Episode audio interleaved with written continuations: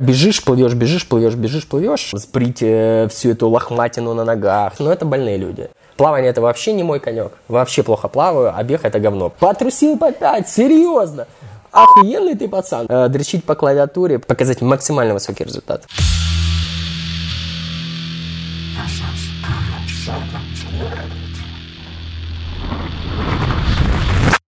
Окей, всем привет, друзья. Мы сегодня начинаем наш новый проект. Э, Это будут интервью с интересными людьми, спортсменами. И первый наш гость, я вот долго думал, как представить Михаила. Скажем, максимально лаконично, что мне удалось придумать, это единственный украинский триатлет-любитель, да, я не ошибаюсь, который Да, стоял на да. подиумах в экстремальных триатлонах, европейских экстремальных триатлонах. То есть, что такое экстремальные триатлоны? Почему там не могут финишировать больше половины участников, мы сегодня у Михаила спросим. Но вот как бы это, скажем так, уникальный случай для украинского любительского спорта. Так что Михаил Бойко. Ну что, начнем? Давай, погнали. Миша, сразу у меня вопрос. Вы недавно принимали участие в каком-то триатлоне. В Инстаграм метки одни, в Фейсбук комменты совсем другие. Я Пш, где вы были? Это явно, во-первых, давайте так. Это явно какой-то экстремальный триатлон. Что за триатлон? Последний экстремальный триатлон я делал в Черногории. Это Черногория все. Черногория, да, была. У меня просто Facebook чуть отстает от Инстаграма, не успеваю коннект заливать просто, поэтому метки разные. Последний был э, в Черногории, это третий мой старт в этом году был из серии экстремальных триатлонов. То есть я их сделал три в этом сезоне, и последний был в Черногории 5 октября. Вот, я делал там экстремальный триатлон. Кстати, давайте сразу. А, Для непосвященных и непросвещенных, чем отличаются экстремальные Вот, триатлоны? давайте, да, с этого начнем. Обычный Ironman, классический, который мы знаем, да, в серии, там э, очень много участников, там 2000 участников, плюс у вас есть там пункты питания, теплая вода, там ровный старт, э, вы бежите всегда по асфальту, едете по асфальту. Экстремальный триатлон – это чуть другая тема. Вы всегда плывете в холодной воде, это обязательное условие, вода должна быть где-то 12-14 градусов.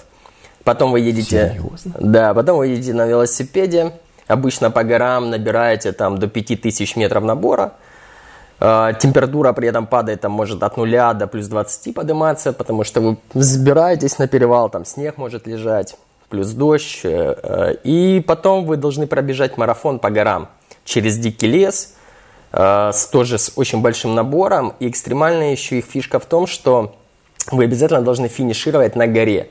То есть у каждого старта есть определенная какая-то высшая точка в, ну, там, в городе, да, в стране, на которой вы должны финишировать. И слоган экстремального триатлона в том, что вам не должно быть легко. Вот вы вышли на стартовую линию, вам не должно быть легко. У вас нету пунктов питания, гидратации. Вы все должны как бы не нести на себя, вы должны э, взять с собой саппорт-тим, который будет вас снабжать водой, едой, то есть как бы помогать вам на дистанции от старта и до финиша. Это вот самое важное условие. Без, э, без этого вас просто не допустят на старт. И попасть на экстремальный триатлон очень сложно. Нужно пройти квалификацию, отбор на некоторые старты. На некоторые старты просто заполняете анкету и участвуете, а на некоторые нужно обязательно пройти лотерею.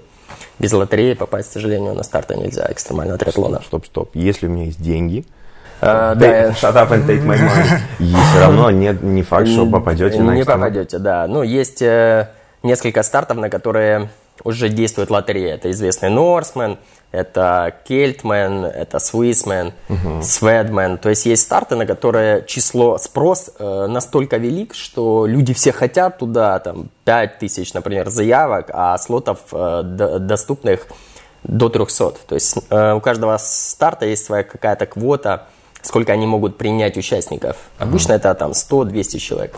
А что так мало? Потому что, Это же бабло. бабло, Зарабатывайте. ну, не знаю, у них другая политика, как бы не каждый просто может дойти. Если будет там 2000 участников на одном старте, как э, просмотреть, э, никто ли там не утонул, я не знаю, там, или еще что-то. Потому что на самом деле, как только дает стартовый гудок, э, ты сам наедине со своей дистанцией, ну и тебе помогает саппорт. Например, на велоэтапе не перекрывается движение. И да, и ты едешь как бы в потоке машин через горные там перевалы. И я не представляю себе, если бы квота была там 2000 участников, и все неслись бы по этим горам с этими машинами в перемешку, но это было бы очень опасно, наверное. Миша, сколько людей обычно сходит?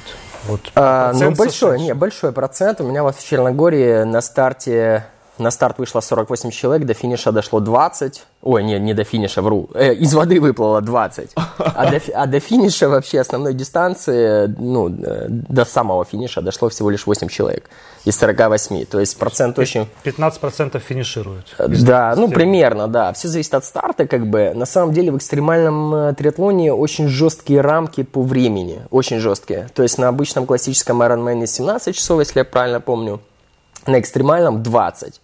То есть экстремальный триатлон реально сложнее, там, ну пусть два в три раза, да, а временные рамки там чуть-чуть только сдвинули, то есть 20 часов. Плюс cut-off time действует на каждый, э, на каждый этап отдельно. Ну, дополнительно есть cut-off time на каждый этап. Поэтому, ну, очень сложно. И плюс погода вносит коррективы, поэтому очень большой процент схода. Окей, тогда вот такой еще вопрос.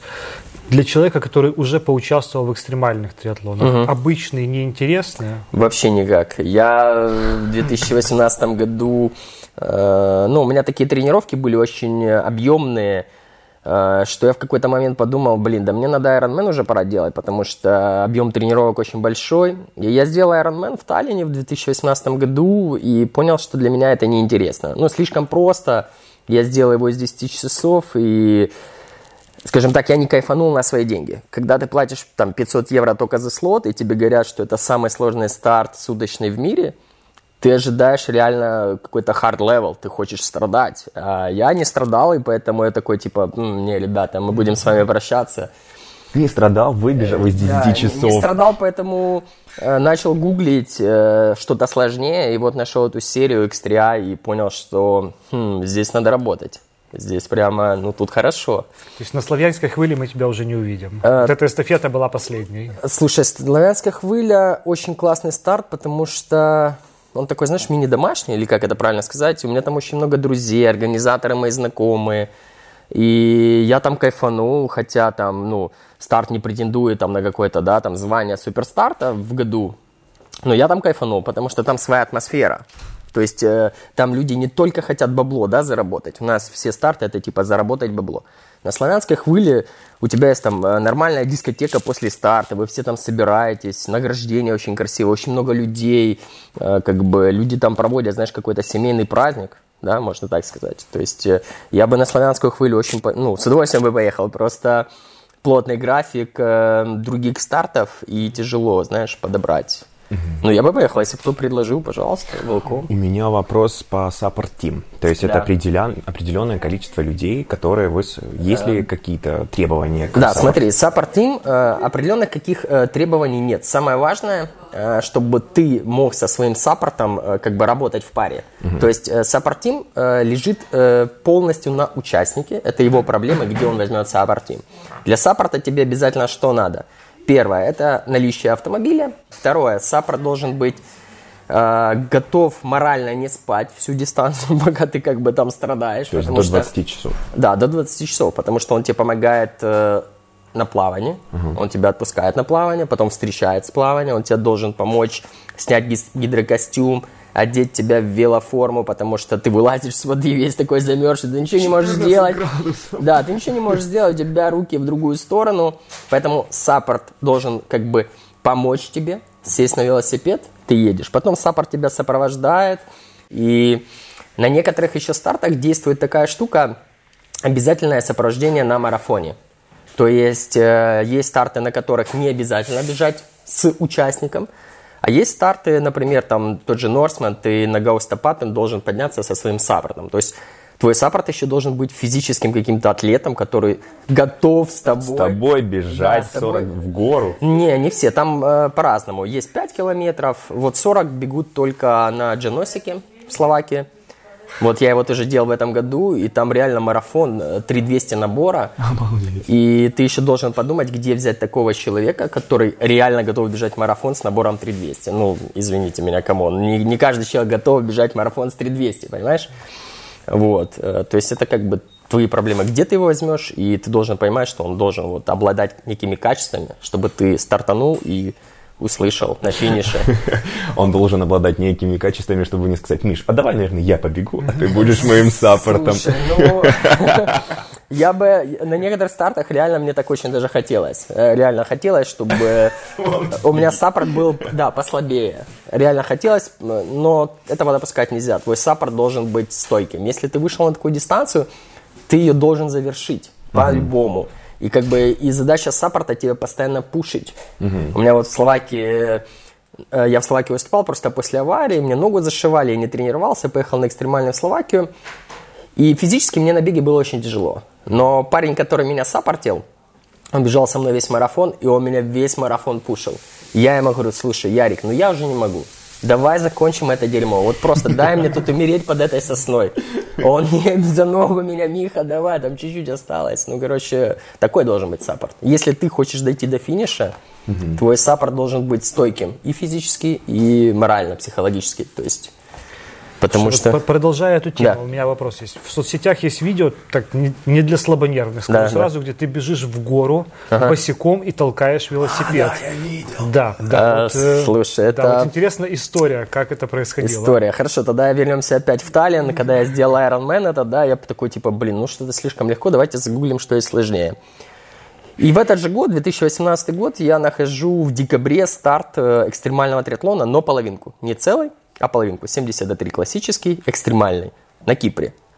А я на Кипр как раз ехал, думаю, ну вообще шикардос. У меня в воскресенье марафон, почему в субботу не сделать полумарафон экстремальный? Э, Ironman. Ну я такой типа, окей, покупаю слот, э, прошу подружку меня пейсить, э, ну выступить моим саппортом, потому что на всех экстремальных нужен саппорт, даже на половинке. И вот я выплыл, выплыл очень плохо, начал ехать на велосипеде, и это уже конец сезона, у меня там 25 стартов за плечами. Я реально уже был истощен и физически, и психологически. И так получилось, что на вело первые там 45 километров я очень сильно выложился. То есть я вышел за свой какой-то лимит, да.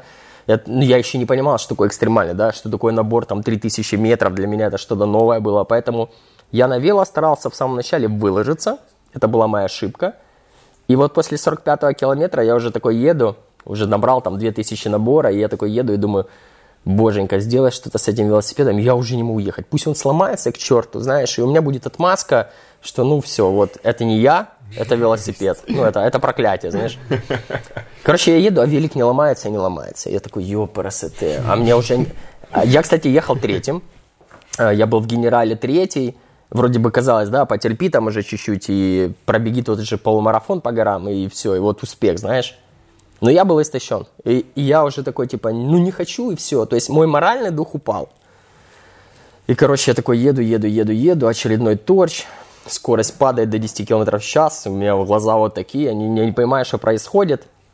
А, я слажу с велика такой, типа, все, в черту, я никуда не еду.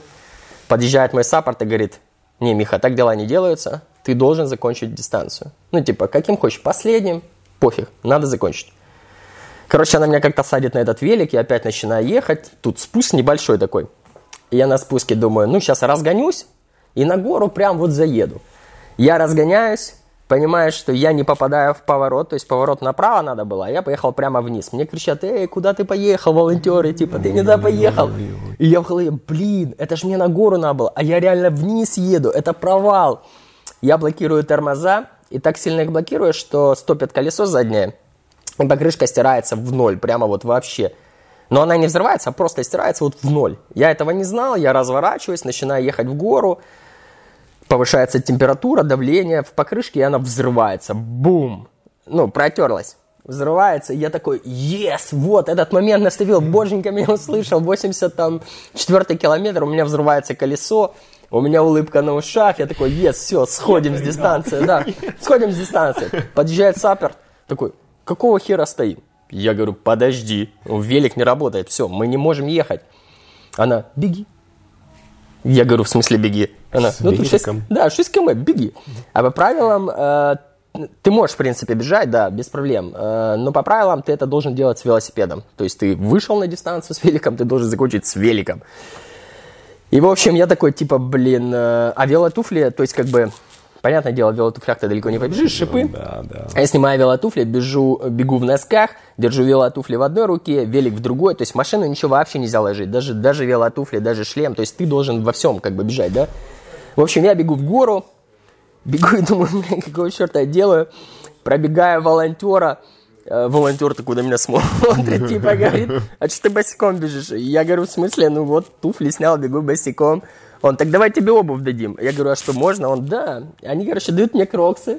Э, я два километра, я два километра пробежал в носках, через два километра мне дуют кроксы, и еще там два с половиной, или там, я уже не помню какую дистанцию, я добегаю в кроксах, и, но это очень эпично было, сзади ехал саппорт, который снимал это на видео, и, честно, я хотел добежать в транзитку и закончить на этом. It's enough, все, я не хочу. Но когда я бегал в транзитку в кроксах, люди там просто с ума сошли, все начали хлопать, типа, чувак, ну ты типа выдаешь именно. Я такой, ладно, побегу и полумарафон. Вот, вот такая история. Это был мой первый экстремальный такой, э, как бы, знакомство с, с экстримом. Потому что на той гонке было 3000 набора на половинке, то есть это очень много на самом деле. И тогда я реально загорелся. То есть это первый старт в моей карьере. Я сделал там 120 э, стартов за 4 года. И... 120 стартов за 4 Да, и это первый старт, который заставил меня задуматься, что, Миха, ты не, на, не настолько крут, надо тренироваться. И я такой, М, окей. То есть вот, вот такая вот история этого видео. Просто саппорт решила снять, и там удобненько было в машине ехать, коробка автомат, едет, снимает. Ну, видео получилось... Слушай, она мне его когда показала, ну, я этого не ощущал. Когда я бежал, я этого не ощущал, насколько ну, насколько все прикольно, да, а потом, когда я посмотрел видео, я такой, блин, это я реально в гору с великом, ну, но я не скажу, чтобы это, я это повторил, нет. Не-не-не-не. Так, хорошо. Хорошо, если мы заговорили про самых интересных историях, которые с вами случались на триатлонах, самый яркий экстремальный триатлон, который вам запомнился? Или, возможно, самый сложный, тяжелый? Вот давайте так, первое, вот если все триатлоны, вот все экстремальные, в которых вы принимали участие, самый, который вот вы сразу про него вспоминаете? Э, но я, наверное, скажу так, что э, я сделал три старта, и все три, они абсолютно разные. Вот прям вообще разные, да. Э, но, наверное, самый эпичный был первый, потому что это был первый день лета. Я первый экстремально сделал в первый день лета, второй во второй, в последний день лета, и третий сделал там 5 октября, да, то есть такая небольшая ремарка. И угу. Э, вот Все первый, да, первый был, наверное, самый такой эпичный, потому что он первый. Это, как знаешь, знакомство. Ну, то есть ты когда бежишь первый марафон, ты там, блин, ну, ты себе шифруешь всякие картинки, да, что с тобой может случиться, скорость заберет, не знаю, солнечный удар. И вот у меня такая же тема, мой первый экстремальный в Пиренеях, я туда приезжаю, и самый эпичный момент этого всего старта наступил на 25-м километре беговой дистанции. Э, почему на 25-м? Потому что я всю дистанцию шел вторым. Я вырвался на велоэтапе, сделал рекорд трассы, занял вторую позицию. До первого оставалось совсем чуть-чуть, до первого соперника. И вот я такой бегу-бегу, жара 30 градусов, э, очень жарко. То есть для испанцев 30 градусов это it's okay. Они привыкшие, они там типа 30 окей, 15 для них холодно, мне 15 окей, 30 для меня жарко. И вот я бегу, в голове мне э, все, знаешь, говорит, типа, Миха, все, давай остановимся. Ну, ну нет, ну типа, а я бегу вторым. И вот переломный момент, 25-й километр, меня догоняет э, Хуанита, это реально имя его, третий чувак. Это он? Он, он, да, ну у них там у испанцев свои имена Хуанита, Хуанита. Ну, может, как-то по-другому оно произносится, не знаю, но вот честно, Хуанита было написано в стартовом протоколе. Он меня догоняет и говорит, э, с тобой все в порядке? А в чем фишка еще? Что с 21 километра ты можешь бежать со своим пейсером. Mm-hmm. То есть с 21 километра к тебе присоединяется твой пейсер, вы бежите вдвоем. Ну, если хотите, конечно. Mm-hmm. У меня пейсера не было, который мог бы со мной бежать, поэтому я бежал сам. И вот он меня догоняет на 25 километре со своим пейсером. И такой улыбается, типа, ну 30 градусов для него, окей, он улыбается, говорит, э, с тобой все в порядке, как ты себя чувствуешь? Я говорю, чувак, все окей, вообще, ну, типа, не, под... да, не подаю виду, а сам реально умираю и понимаю, ну, знаешь, как переломный момент наступил. Он-то бежит не сам, он бежит со своим саппортом, ему психологически легче. То есть э, физически нам, и мне, и ему было сложно, но психологически ему было легче, потому что он, он с кем-то бежит, да. И я такой думаю, ладно, пристроюсь к ним, короче, э, знаешь, как в велоспорте есть такое выражение, на колесо сяду, сажусь им на пятки, бегу с ними – 25 километр, они что-то там говорят на своем, причем на испанском, не на английском. То есть я вообще не понимаю, что они говорят. Может, они говорят, пошел отсюда вон. Ну, я же не знаю, что они там говорят. И это меня сломало. А это меня сломало, то, что я не мог с ними поговорить, они испанцы, я вообще украинец, мы не понимаем друг друга. Я думаю, все, пацаны, бегите, короче, я побегу сам, я их отпускаю, наступает переломный момент, у меня заканчивается вода, я один, передо мной подъем Рок-Хилл, как его назвали организаторы, то есть это такая стена прямо вот с очень большим уклоном, э, с камнями, и надо забраться там 5 километров по ней прям ползти, а у меня закончилась вода, и я такой, у меня обезвоживание жесткое, 30 градусов, меня прям, прям накрывает жара. Я слышу, э, в кустах где-то журчит вода, ну, водопад. Я такой, опа, сейчас, спасение. Я в кусты, там реально водопад, я набираю себе воды во фляжке, умылся, принял душ такой. Начинаю дальше ползти, потому что бежать и идти уже не было сил. Начинаю ползти. И второй переломный момент, э, ну, очень было жарко, прям вот вообще. И уже обливался этой водой, не помогает. Вижу лужа. Я такой херяк в эту лужу, как страус, лег в эту лужу, лежу и пытаюсь остудить голову. Э, и на 28 километре чекпоинт, там, где тебя может встретить твой саппорт, ну и дать там питание, все такое. Я подбегаю к саппорту и говорю, все, я, я больше не могу, на мне нет лица, я зеленого цвета. Я открываю дверь в машину, начинаю ломиться в машину, чтобы сесть. Ко мне подходит фотограф и говорит, чувак, ты же третий. Ну, типа, тут, тут понтец до финиша остался, давай, потерпи, ну, что ты? А я говорю, как потерпеть? Ну, это еще 20 километров терпеть, ты что? И Саппор такая, не, я тебя в машину не пущу, заблокировала машину. А я реально, а я реально умираю. Ну, честно, вот без шуток. Я бледно-зеленый, мне постоянно рвотные какие-то позывы, я уже не могу дышать, мне жарко. Вот это, наверное, было самое сложное. Самое сложное э, преодолеть и заставить себя дальше пойти. Когда, вот знаешь, наступила некая точка невозврата, когда ты чувствуешь, ну, ты реально сейчас сдохнешь, или все-таки сможешь, да? И вот, вот эту точку невозврата, когда ты переступаешь, вот это самое сложное. То есть заставить себя э, взять в руки, и, знаешь, как победить себя. Вот очень многие ребята, которые делают Ironman, они реально хотят победить себя. Они хотят переступить финишную черту с чувством какого-то гордости, да, типа я смог. И вот мне кажется, вот э, на 25-м километре, когда я реально пошел дальше. Мне кажется, вот это была точка, когда я такой, типа, блин, я смог. И, как ни странно, ближе к финишу, там уже за 4 километра, когда ты поднялся на самую высокую точку, 2, не помню сколько тысячи, ты поднимаешься, и вдали не видишь финиш, остается еще 4 километра, и у меня даже силы появились. Я реально даже начал бежать. То есть там до 40 километра я шел пешком с 25 а после 40 я даже начал бежать. Я такой, типа, хм, мне все потеряно. То есть на финише я не умирал. Я думал, э, что прибегу там просто скорая, капельница, все, реанимация. Не, на финиш прибежал, улыбка на лице. Организатор говорит, пиво будешь? Я говорю, пиво, чувак, конечно, буду пиво. Э, выпил с ним пиво на Бруденшафт, ну, в общем. Но вот это было, наверное, самое сложное, потому что я первый раз в жизни э, почувствовал, что я не могу отказ. Я сел возле машины, тогда я помню, и просто сидел там, умирал, э, меня там обтирали холодной водой из источников, пытались как-то привести в чувство. Это был сложный, переломный момент.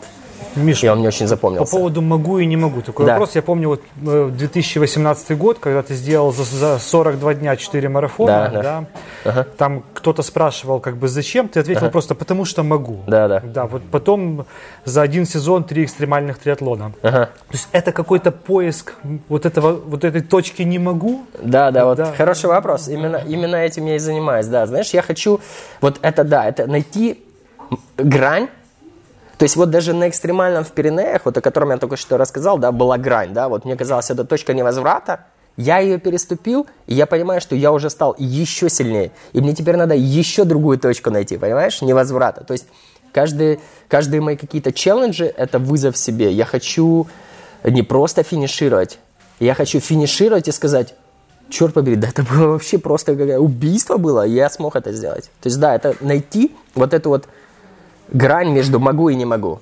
Вот, скорее всего, вот, вот это. это. Это мой поиск такой некий. Поэтому я ищу самые такие сложные старты и пытаюсь как бы преодолеть, что ли, себя. можно так сказать. Вот и вопрос, э, вот и вопрос. Меня просто, как человека только начинающего, это все, да. типа, вот просто триатлон или там, допустим, давайте так, Ironman. Ну, ага. Это, ну, типа, жестяк. Вот для меня, честно говоря, Ironman это жестяк. Это партия ага. по полной, даже если половинка. А, экстремальный. Что, что человека толкает еще и на экстремальный, на это страдание, боль и страдания? Ну, вот именно они идут все туда за вот этим вот чувством могу, не могу. То есть, это знаешь, как человек пробежал, например, 5 километров, Э, ну, многие люди, которые вот никогда не бегали, они такие, 5 километров, ну, типа, очень много. А марафонец такой слушает в стороне и думает, чувак, 5 километров, ну, ну, не смеши, да? И человек пробегает 5 километров, он такой, опа, ща, я хочу 10. Э, есть два варианта просто. Э, человек что-то попробовал сделать, и все, он закончил. Ну, знаешь, как вот, сделал Ironman, все, больше не занимается спортом, забросил, галочку поставил, все, да.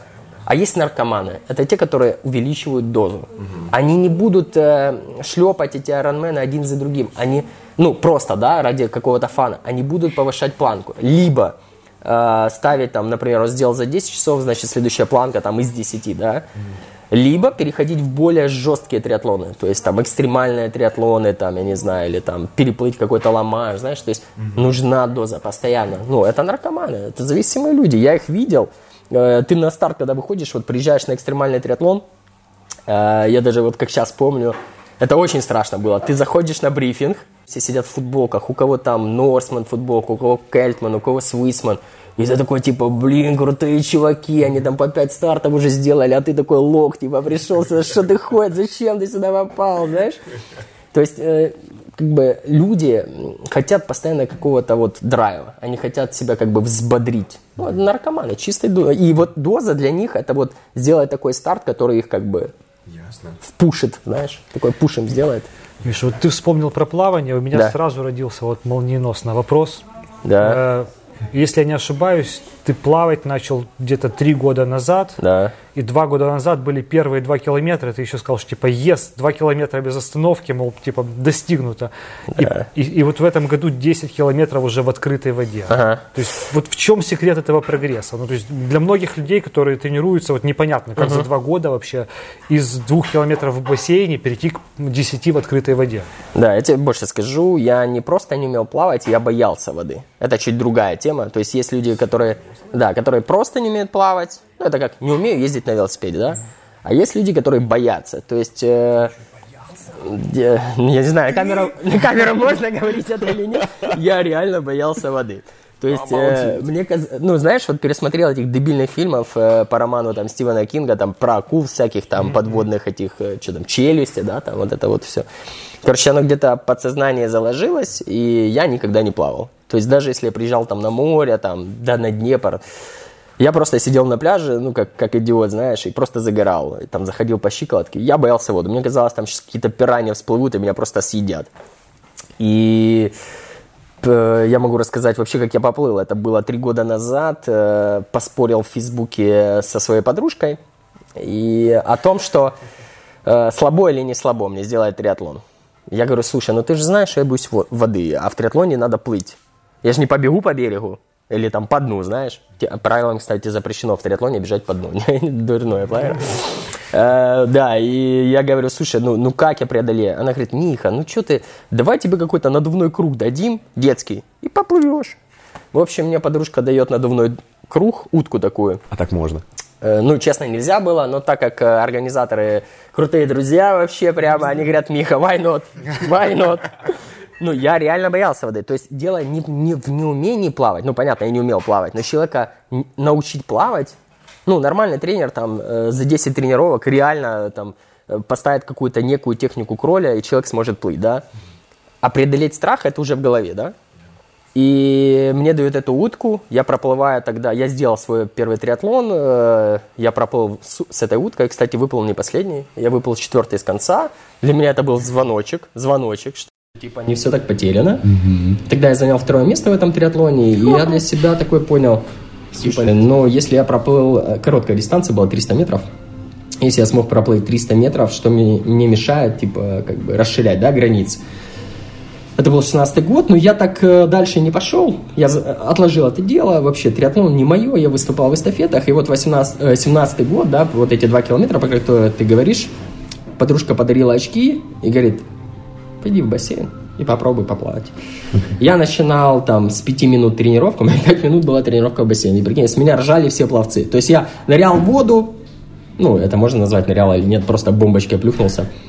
Uh, что-то там, типа, покорябкался 5 минут, вылез такой, все, пацан, 100 метров проплыл. Пловцы на меня смотрят с бортиком, знаешь, это тренера, которые ходят, конченые какой-то. Фейспалм. Да, конченые, реально. И я себе типа поставил челлендж, что вот я хочу там проплыть 750. Реально через месяц я проплыл 750, потом километр, потом дошел вот до двух километров, которые ты сказал. Я не пользовался услугами тренера. То есть я сам, сам да, сам тренировал. Ну как, я тренировался с друзьями, но у меня не было тренера, который там прям технику ставит, знаешь. Я смотрел видео в Ютубе, учился, смотрел, как мои друзья закладывают руку, делают грибок. То есть я сам пришел к какому-то некому э, стилю плаванию, который я построил под себя. И вот 10 километров в Греции, про который ты говоришь, марафонское плавание, это было в этом году между экстремальными триатлонами, мне надо было отвлечься. То есть, знаешь, как снять напряжение. А мои друзья летели в Грецию на марафонское плавание, 10 километров в открытой воде, и они такие, слушай, ну поехали с нами, попутешествуешь просто вот, э, ну, отдохнешь, да? А я никогда, вот э, в спор, я в спорте 4 года, за 4 года я никогда не путешествовал без спорта. То есть я, если куда-то еду в другую страну, я обязательно беру там кроссовки, велосипед. В моей жизни появился гидрокостюм, думаю, надо брать гидрокостюм. И говорю, слушайте, наверное, я тоже с вами поплыву 10 километров. Они говорят, ты что? 10 километров? Рухнулся вообще, пацан. А, максимальная дистанция, которую я плавал, вот 4 километра на Ironman, и на озере мы когда там челлендж поставили, я там 5 километров с друзьями проплыл, и такой говорю, ну, наверное, я все-таки 10 поплыву, потому что, э, знаете, вот я э, глубоко убежден, что все в нашей голове, да, то есть есть какой-то некий тумблер, который тобой управляет в голове, Короче, я покупаю регистрацию, мы приезжаем в Грецию, и тут такой сюрприз, отменяют гидрокостюмы.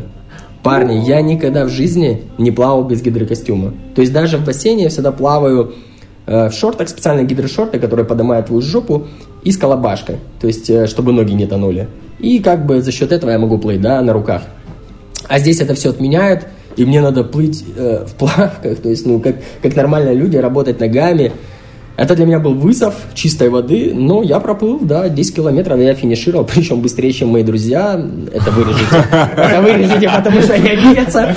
Э, реально, да, быстрее проплыл, чем мои друзья, которые там тренируются там 4 там, года или сколько там, не знаю. И я такой, типа, блин, ну, все можно, Вот это реально. Ну, то есть, да, реально все можно в этой жизни. Самое главное, ты должен договориться с собой.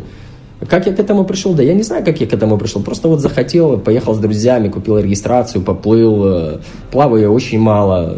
Я не знаю, я вот статистику подбивал. Я за три года проплыл э, 200 километров. Это по факту, э, как, что вы понимали, нормальный профик э, на открытой воде плавает 200 в неделю. Любитель триатлонист плавает 200 в год. А я 200 пробовал за три года. Ну, то есть, у меня как бы нету особого бэкграунда в плавании, да, там, какой-то техники. Просто я понимаю, что я могу это сделать, и я это делаю. И Просто, все. просто я беру из своих друзей, будучи неподготовленным на 10-километровке. Чпокнул! Хорош, хорош. Слушайте, а у меня, у меня вопрос по велосипедам. Да, Я раньше ты катался на Лапьер, да, да, а сейчас на BMC. да. А Что заста- побудило Э, сменить? Ну, Лапьера у меня шоссейный велосипед э, для Да, шоссейных стартов. Он не совсем подходит для триатлона. А в 2018 году, после того, как я сделал свой первый Ironman, я его делал тоже на этом Лапьере, на шоссейном велосипеде.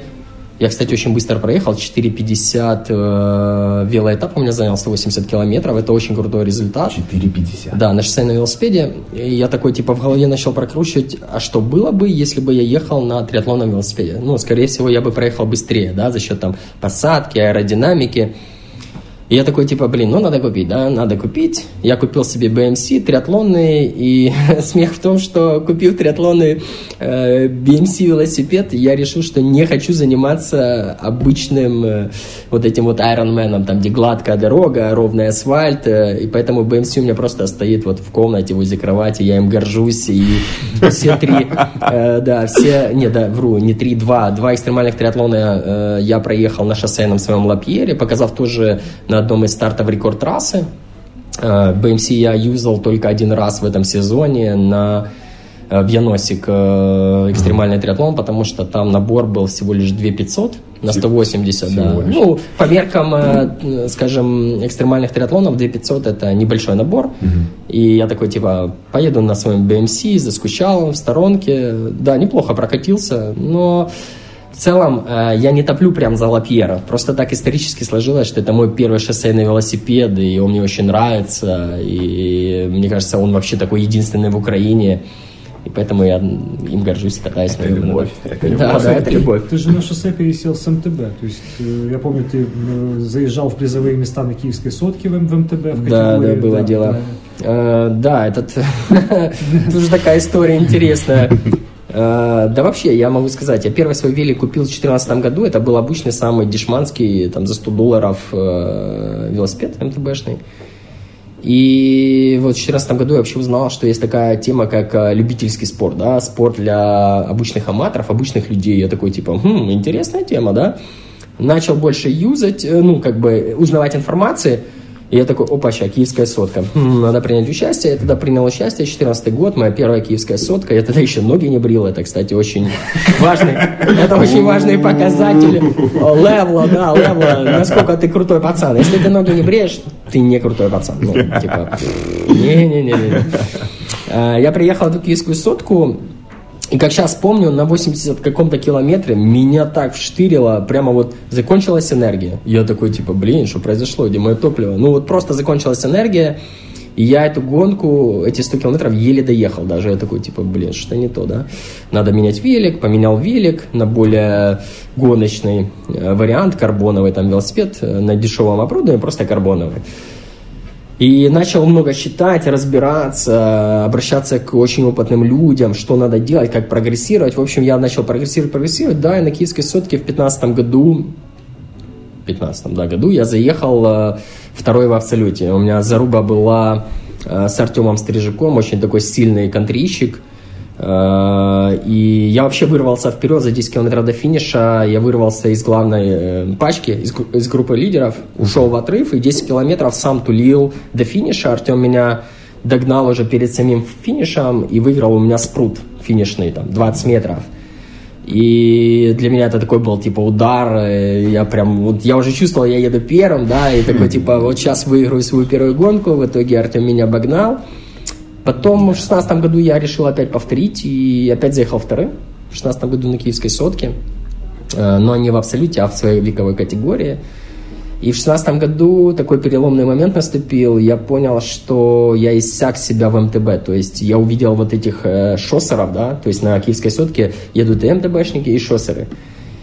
Ну, МТБшники, ну, не знаю, они меня, знаешь, как более доступный вид спорта, но они меня не впечатляют. Когда я увидел этих шоссеров на дорогих велосипедах, там по 5000 евро, пацаны бреют ноги, выглядят очень эстетично, красиво. Да, красиво, да. Э, э, да, это э, как бы, я такой типа, блин, они крутые, я хочу в их тусовку. И для этого надо было просто продать MTB, купить шоссейный велосипед. Так и произошло. Я продал свой MTB в 16 году или в 17 уже не помню. Да, в 17 наверное, продал и купил шоссейный велосипед свой первый, вот этот Lapierre. И попал в тусовку велогонов, типа, как элита, знаешь, типа поднял свой, прокачал свой level. Э, шоссеры очень такие, они, знаешь, недро, недружелюбные, типа, если ты э, попадаешь в их тусовку, первое, что ты должен сделать, это там сбрить э, всю эту лохматину на ногах, там, одеть правильно шлем, э, не дай бог, не, не на затылок, знаешь, как батон там, очки, очки обязательно поверх лямок, то есть там никаких насосов на раму, типа, ну что, ну типа, ты, блин, нормальный человек или кто ты?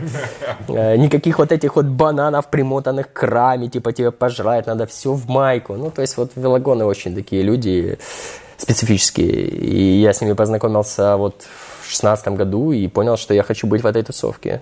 Мне нравятся такие пацаны, прям жесткие. То есть вы сейчас и дальше продол- ты, ты, ты, вы, Да, ты, ты, да. ты сейчас и дальше продолжаешь кататься на лапьере, а BMC так yes. типа. а, BMC стоит возле кроватки, греет мне просто душу, типа, ну, к- красивый, классный, дорогой велосипед. Я езжу на обычном лапьере там за, не знаю, 900 долларов, и он мне просто нравится, да. То есть решает не аэро, а прокладка А, между шлемом и педалями. Ты знаешь, э, тут очень спорный вопрос. Все зависит от того, э, насколько, я не знаю, ты крут, что ли, или на какой результат ты идешь. То есть, э, вот э, в Таллине, да, я проехал э, на обычном велосипеде, там, дешевом, да, по меркам триатлона, очень дешевом по меркам триатлона, и вообще не триатлонном велосипеде за 4,50. Я мало знаю любителей, которые на топовых велосипедах там за 10 тысяч долларов могут проехать хотя бы из 5 часов. Я даже на пальцах и не пересчитаю, потому что не знаю таких. Понимаешь? И да, в целом ты прав. Э, решает все-таки прокладка между сиденьем, да, и это самое. Но когда ты очень крут, то все-таки стоит э, позаботиться о велосипеде. То есть, давай так, научными фактами подойдем. 70% э, сопротивления принимает на себя велогонщик. 30 это уже твое оборудование, там шлем, крутой велик, колеса, там всякие. И вот когда ты прокачал себя в плане своего тела, да, то есть у тебя есть мощность в ногах, ты там э, высохся, ну как бы телосложение у тебя правильно, а не пузямба тут торчит, да. Э, Когда ты правильно сидишь на велике, тогда уже есть смысл переходить э, на более дорогой велосипед и как бы качать уже велосипед. Нет смысла покупать себе велик за 10 тысяч долларов, если ты, блин, жирная скотина, извини меня за выражение. Понимаешь, у тебя шлем на боку где-то сидит, там, ты сидишь на велосипеде, как моя бабуля, там, если со стороны посмотреть. Ну, ну смысл. То есть в этих, в этих ситуациях, да, решает как бы прокладка, а не, а не дорогой прям велосипед. Ясно. Да. Следующий вопрос тогда по поводу а, того, как ты тренируешься. У меня просто логично просто выкатывать на обычном велосипеде. Это, я не знаю, это еда, тренировки, режим, нарко. Что это? Как? Как я тренируюсь? Хороший вопрос. Э, Ты знаешь, это самый провокационный вопрос. Никаких провокаций, только Э, Значит так, смотри. Э, Я обычно, когда меня спрашивают, как ты тренируешься, я говорю, пока другие качают ноги, я качаю голову. Потому что я пришел к тому, что на самом деле все в нашей голове. И неважно, какой ты сильный, если ты не можешь договориться с самим собой, ты реально не победишь. Ну, ты не, при- не э, достигнешь того результата, который тебе нужен. Просто спорт, он делится, как бы, знаешь, на две категории. Первое, это когда тебе надо просто финишировать. А другое дело, когда ты идешь на какой-то конкретный результат. И здесь дело не только в тренировках. Здесь уже включается все. Твой э, режим дня, недели, то, как ты питаешься, то, как ты спишь. То есть на результат ре- ре- э, реально влияют другие факторы, не только тренировки. Тренировки это только там 50% успеха. А если конкретно интересует, как я тренируюсь, Если да не секрет. Да, вообще никак, никак не тренируюсь. Это знают все мои близкие друзья, они в шоке. Потому что для меня самое важное – это межсезонье. Я занимаюсь видами спорта на выносливость, поэтому скорость как бы там мне не особо важна. Да? Мне самое важное – дойти до конца. Поэтому я расширяю свое сердце, а дальше э, в течение сезона я просто катаюсь с ребятами, как бы, я не делаю никаких специфических там интервальных упражнений, знаешь, там на велосипеде, ну, если мы конкретно сейчас про велосипед говорим. А зимой я целенаправленно хожу в зал и работаю над силой, кручу кардио в первой зоне, расширяю сердце, и мне этого достаточно, чтобы финишировать на экстремальном триатлоне в призах. Вот как-то так. Миша, а вот по поводу головы, вот э, Да. это, прокачивая голову, насколько важна поддержка, насколько важен э, вот этот вот, возможно, баланс между саппортом и хейтерами, потому Ага. что вот меня, например, удив- удивил один момент, я посмотрел, а, честно, я не помню, в каком году это было, но когда ты забежал на Гаверлу, да, то есть Да. вообще забежал на Гаверлу, это уже, да, такая, типа, что-то из области фантастики. И там какое-то время нереальное, там, типа, час двадцать у тебя получилось, да, что-то. Какой-то был а, а, один из первых комментариев, э, что, мол, а что так медленно, рекорд на 30 минут, типа, быстрее, да. Обалдеть. Да, да, вот меня, э, вот, как вот эти вот там... э, Как пу- справляться с да, такими ну, вещами, публи- да? Публичность наш привлекает и поклонников, да, и да. хейтеров. Как, Да. вот, как где найти баланс? Э, ну смотри, первое, кстати, хорошая у тебя память, да, час 21 я тогда забежал. Эм, первое, что ты должен понимать, что э, пиар он любой пиар. То есть черный, не черный, это пиар. То есть люди, когда тебя хейтят, они все равно тебя пиарят. Они даже этого не понимают, но они тебе делают плюс. И все, что ты должен сделать, вот просто улыбнуться и сказать, о, пацаны, встретимся там через, на следующем старте и поговорим, знаешь. По поводу этой Гаверлы, я вообще отдыхал в Буковеле, э, поехал туда просто отдохнуть, снять напряжение, взял с собой велосипед, кроссовки. Я никогда за 33 года не был на Гавеле. В Буковеле был миллион пятьдесят раз. Я Гаверлу видел э, сто раз, я жил под ней, там, знаешь, ездил вокруг Гаверлы. Но Гаверлы никогда не был. И я такой, типа, одним прекрасным утром проснулся и такой, М, побегу на Гаверлу, why not? Я просто побежал, я пользуюсь гармином, я потом выгрузил э, трек, смотрю, о, час 21, я забежал на Гаверлу, угу, выложил пост. Я не бегал э, на результат, я не бегал это в составе какого-то соревнования. Знаешь, я просто сделал ну, то, что я 33 года хотел, попасть на Гаверлу. Я забежал, не зашел, забежал, так быстрее, да. И парень, э, очень сильный трейл-раннер, э, вот написал да, комментарий, что рекорд там 56 минут. Я спустил это на тормозах, я стараюсь не реагировать на какие-то провокации. Поэтому я с хейтами очень просто. Я, если они меня хейтят, я могу либо пропустить это вообще, знаешь, на тормозах спустить, либо наоборот я, я добавляю даже. Он может только э, дрочить по клавиатуре, понимаешь, там писать типа, ага, рекорд 56 минут, блядь. Ну, ш... Слушай, я в этом году э, перед экстремальными триатлонами, я когда зарегался, там же ж, э, бежать надо через лес, ну, трейл-ран, да, я до этого года никогда не бегал трейл-ран. Ну, типа, это для меня вообще что новое, бежать по лесу. Э, ну, как бы бежать по лесу, может, и не новое, но бежать прямо с набором высоты. И я такой, надо посвятить год э, trail running у, да. И начал гуглить, нашел там, в Украине, оказывается, очень много проводят trail-соревнований. И начал ездить. Э, началось все вот с ice trail а, как у тебя, да, и пошло-поехало. Я принял участие в шести стартах по trail running у в этом году – и из них четыре раза занимал призовое место от первого до третьего. И выиграл Бойко Trail. Э, выиграл Бойко Trail, да, выиграл э, trail на Кипре, кстати, международный trail выиграл на 32 километра. Э, понимаешь, а они меня хейтят. Ну, типа, ты на Говерлу не забежал.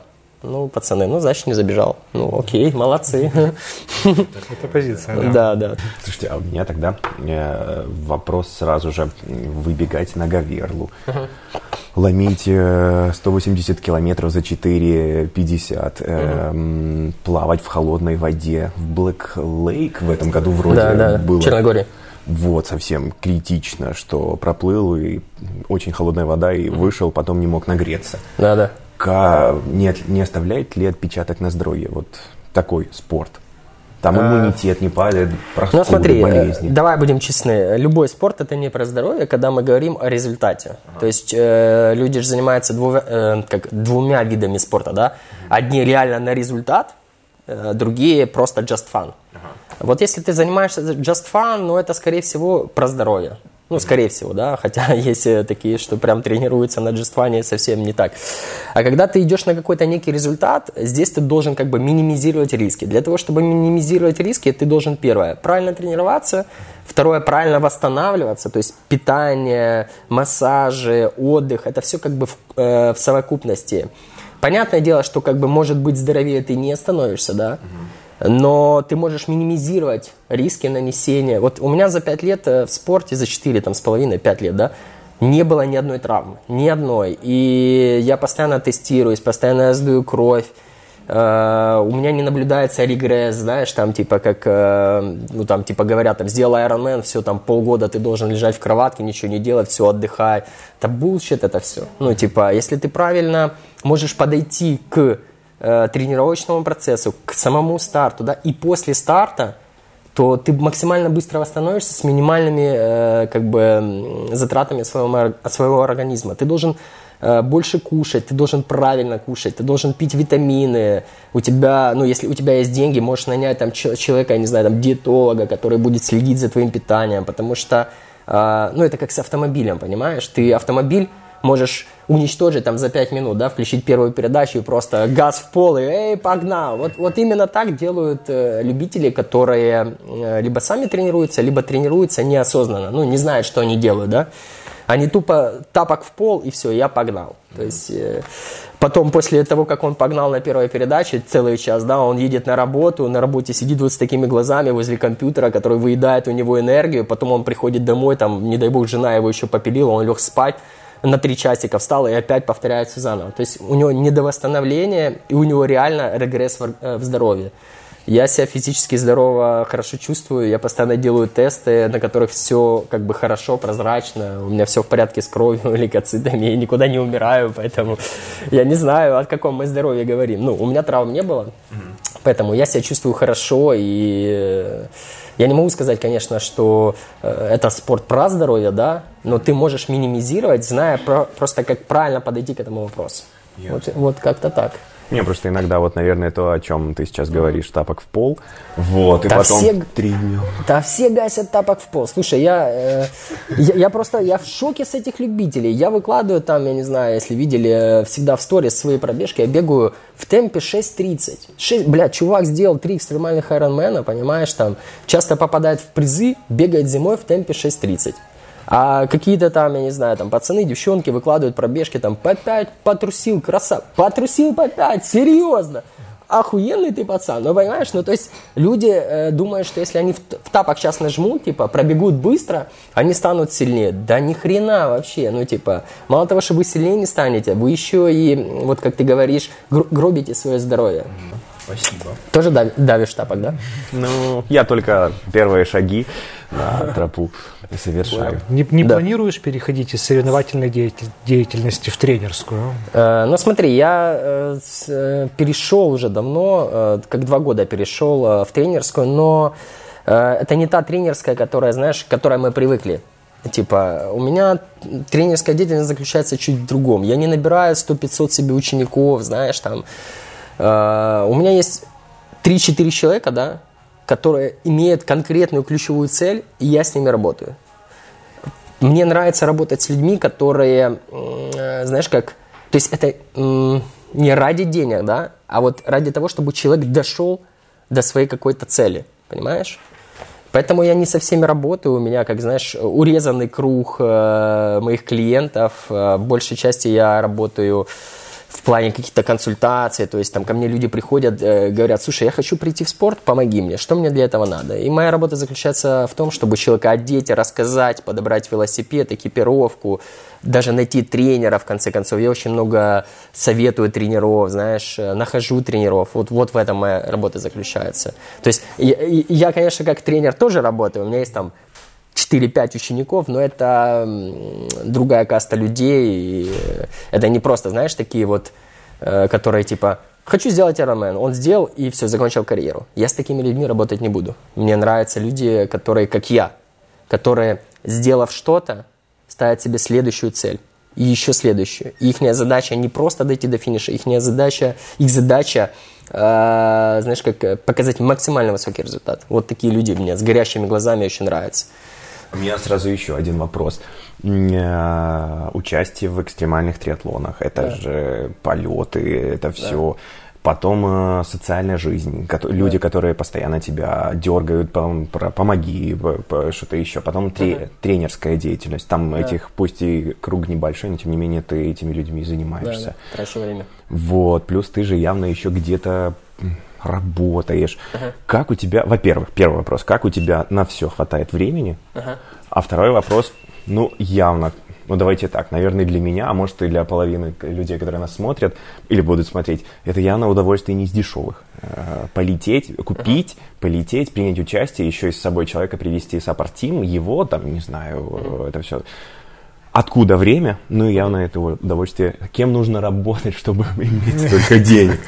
Слушай, на самом деле ответ очень прост. Э, Давай начнем с э, времени, да? Времени, да, Откуда столько времени? интересно. Э, Очень просто. На самом деле ты просто должен систематизировать свой день. Понимаешь? Ты должен... Время – это ресурс. И если ты идешь к какой-то цели, ты должен четко распланировать свой день, там, неделю. Очень, это тайм-менеджмент, да, очень э, люди успешные, они все обладают тайм-менеджментом, все абсолютно, то есть э, есть куча этих всяких программ, интересных книг, как, как поставить, да, как научиться этому тайм-менеджменту. Я не могу сказать, что у меня прям крутой тайм-менеджмент, э, но... Ты все успеваешь. Да, я все успеваю при этом, потому что я заранее планирую. Если это очень какие-то крупные куда-то поездки, я все заранее планирую, все тренировки, все-все-все у меня в календаре, в Google календаре расписано. И на самом деле, когда у тебя все расписано, ну, допустим, в календаре, ты видишь картинку и видишь, где у тебя есть свободное время, чтобы посидеть там в соцсетях, да, там, типа, кому-то поотвечать. Э, я всегда отвечаю, то есть я всегда в телефоне, телефон всегда со мной, я всегда могу ответить в любой момент, да, и как бы, ну, время на самом деле, знаешь, как 24 э, часа, да, у всех одинаковое время. У меня нету офисной работы, я в офисе последний раз работал три года назад или четыре, три. До начала. Да, да, да, да, до начала триатлона, кстати.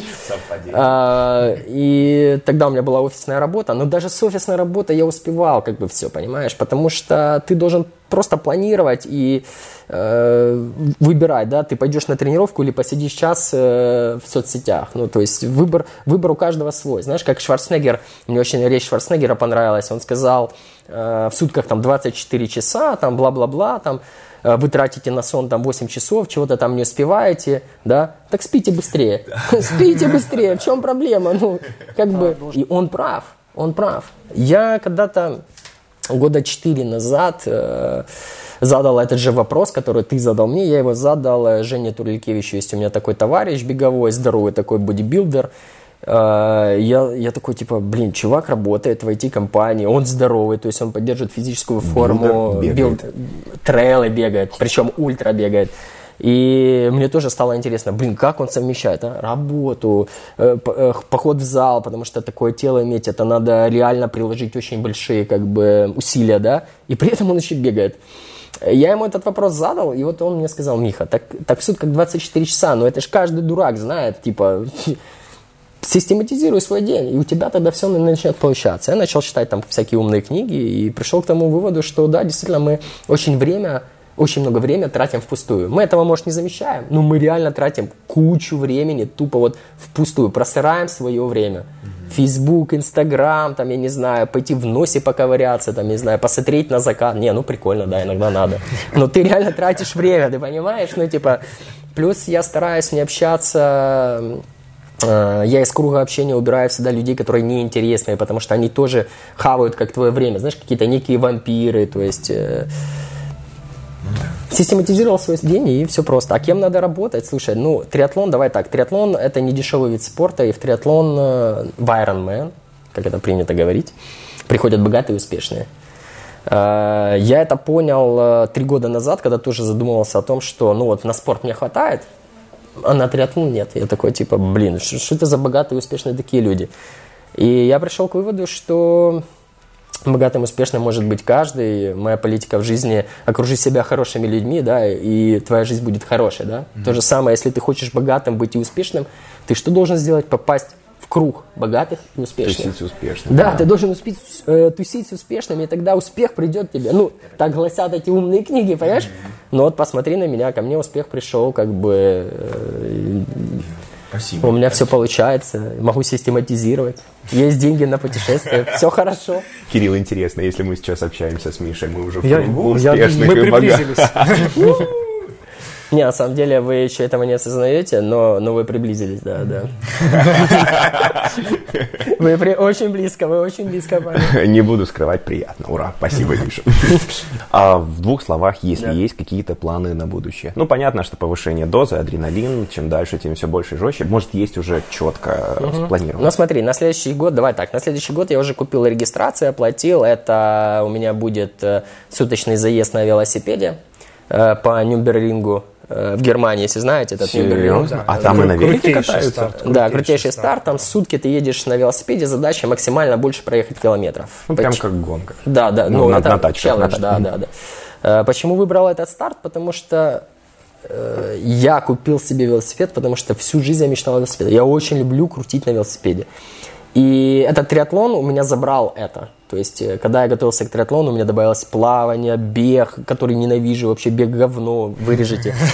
И э, я решил, что в 2020 году я опять попробую вернуться в шоссе, то есть буду больше катать на велосипеде, и поэтому купил слот на вот эту гонку, которая будет в июне. Э, Параллельно сделаю еще Icon триатлон. Это экстремальный триатлон в Италии с подъемом на Ставилю, на самый высокий перевал в Европе. Говорят, что один из самых сложных стартов. Ну, заодно проверим. Соответственно, он входит в серию X3i. Будем пробовать отобраться на чемпионат мира. Это одна из таких мини-целей. Чемпионат мира по экстремальному триатлону. Еще купил слоты на просто какие-то там марафоны, просто побегать. Там, В разных городах, например, там я не был никогда в Неаполе, интересно там в Неаполь слетать, пробежать марафон. Полезно Неаполь. с приятным. Да, да, я всегда побегать. совмещаю спорт и как бы э, знакомство с каким-то новым городом. Вот, таких прямо, ну вот, вот эти две глобальные цели, это Нюрнберринг и Айкон сделать, а прям вот что-то новое, исходящее из вон, знаешь, там как мне некоторые пишут в Инстаграм, Миха, проплыви там Ламаш, Гиблахтар, знаешь, такое же, уже из серии, ну, для меня, я не знаю, как для вас, но для меня там переплыть Ла-Манш, ну, это больные люди. Это уже, ну, нездоровые люди там. Или вот как у меня друг есть, он э, э, делал тройной Ironman. И я такой, типа, думаю, ну, реально, ну, проблема у человека. То есть, понимаешь? Три, трижды? Э, Да, ну, все умножается на 3. То есть классический Ironman умножаешь на 3, и ты должен это сделать. И, ну, это уже level совсем уже больных людей. Я туда пока не лезу, я этого даже не хочу. Обратите, пока. Да, пока, пока. Я для себя открыл swimrun. Это тоже такой, знаешь, э, кстати, swimrun э, считается на сегодняшний день одним из тоже сложных э, суточных стартов, А на самом деле. swimrun? Это когда бежишь, плывешь, бежишь, плывешь, бежишь, плывешь. Swimrun обычно проходит по каким-то островам, то есть ты по острову бежишь, ныряешь в холодную воду, переплываешь, к следующему острову опять бежишь. Открыл для себя swimrun, чтобы, знаешь, как расслабиться от триатлона, потому что быть зацикленным только на одном виде спорта я не могу. Ну, мне становится скучно. И поэтому я стараюсь дозу не только повышением старта, уровня старта, а еще и захожу с других флангов, беру другие старты. Поэтому в следующем году буду пробовать делать... Я уже делал swimrun и э, попадал даже на тумбочку. Первый, кстати, из Украины, кто занял третье место на свимране в серии Отилё. Это самая престижная серия. Это было в Берлине тоже в этом году. Э, И в следующем году хочу это продолжить. Это будут как не основные старты, это будет просто опять-таки поехать посмотреть э, ту же Норвегию, там есть очень э, сложный старт во фьордах свимрановский. Поеду туда, сделаю просто вот, знаешь, как, как расслабиться. Ни, никакие там э, супергонки устраивать не буду, там, просто хочу вот Расслабиться и снова выйти на тумбочку. Э, ну, хотелось бы. Давай не будем скрывать, хотелось бы, но, но не знаю, не знаю. Swimrun очень сильные соперники, очень сильные, поэтому не знаю, как будет. У меня просто бег и плавание. Плавание это вообще не мой конек. Вообще плохо плаваю, а бег это говно. Поэтому swimrun для меня очень сложный вид спорта. Мне легче там, где есть велосипед. Вот если есть велосипед, я такой, ну все, тут я батя. А если вообще в дуатлоне выступать, мне кажется, там бы я свой level очень хорошо прокачал. Но мне дуатлон не нравится, потому что слишком коротко и слишком мало страдать. А я, мне нравится долго, там, вот 10 часов, это окей, там, 15 это вообще, ну прям вот. Поэтому поедем на Нюрнберринг сутки и посмотрим, э, что я смогу. Посмотрим. Такой, знаешь, как бы отсечка, понять, чего я стою. Вот, с- потому что реально за сутки проехать, э, ну, это не так просто, как кажется, сутки ехать на велосипеде. Да. Это не так просто. Плюс Нюрнберринг, не все знают, но там есть перепад высот. На каждом круге там что-то 400 плюс набора, круг 24 километра. И вот представь, ты там за сутки едешь там 700 э, километров, значит, у тебя и набор будет там 10 тысяч. Ну, извини меня, 10 тысяч это уже, это серьезно. Это серьезно, это не флет трасса, там, где ты едешь, и батя такой 30 держишь скорость и думаешь, эй, на все... Не-не-не, не так, так не получится. Придется страдать. Хорошо, тогда подводя итог нашей сегодняшней беседы, а, ваше пожелание всем, кто нас сейчас смотрит, будет смотреть, а, ребятам из клуба и читателям Байка Мир. Э, Ну, первое, что я скажу, пожелаю, это, наверное, тренируйтесь с умом. Это, наверное, самый правильный совет. Э, Читайте книги, э, изучайте свое тело, ходите на тестирование, э, анализируйте свои тренировки. Если вы это все не можете делать, м, ищите себе тренера, записывайтесь в клуб. Пусть за вас это все делает тренер, но ваши тренировки, они должны быть э, и системными, и правильными. Если не будет системности и правильности тренировок, то, скорее всего, либо закончите травмой, либо ни к чему не придете. Поэтому тренируемся с умом. Ну что, друзья, спасибо. Напоминаю, сегодня мы беседовали с Михаилом Бойко. И подписывайтесь в соцсетях, черпайте вдохновение. Спрашивайте. Ссылочку не забудь оставить. Да, ссылочку обязательно мы разместим у нас под сюжетом. Ну, собственно, всем спорт.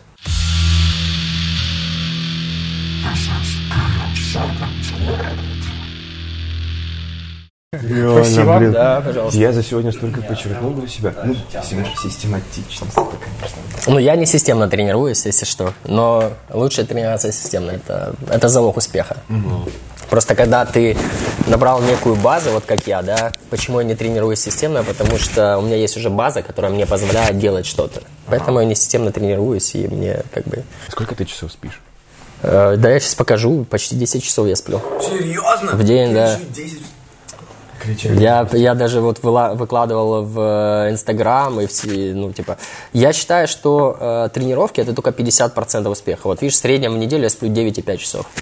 То есть без шуток. э, люди, которые думают, что если вот они сидят, ни хрена не делают, и они восстанавливаются, это bullshit. Потому что у тебя есть зрительный контакт, ты тратишь энергию, компьютер высасывает с тебя энергию, ты по-любому, ну, ты не можешь восстановиться, когда у тебя мозг работает. И для того, чтобы восстановиться, ты должен лечь и отдохнуть. Ну, хотя бы там, я не знаю, там полчаса, час. Я сплю час, если у меня для тренировки, я днем стабильно час сплю. То есть это must have. Люди, которые, знаешь, там спят 6 часов и говорят, я восстановился. Да, bullshit, ты восстановился. Посмотри свой пульс в покое. Или там, пойди сдай э, анализ крови. Ты посмотришь, что ты ни хрена не восстановился, понимаешь? А люди этого не понимают. И у меня очень много друзей, которые там спят меньше 6 часов. Тренируются там. В в 11 ночи он выбегает на пробежку. Ты чё? Здрасте, добрый вечер. У тебя мелатонин э, с 10 до 11 вырабатывается. Куда ты побежал? Ну, типа, понимаешь? Ясно. Так что вот так. Не топить тапок в пол. Да. Ну что, нормально поговорили? Пойдет? Отлично. Пацаны, как мы сбоку? Я вообще почему я хотел записывать на плане. Забыл, забыл нажать кнопку рек, давайте все сначала.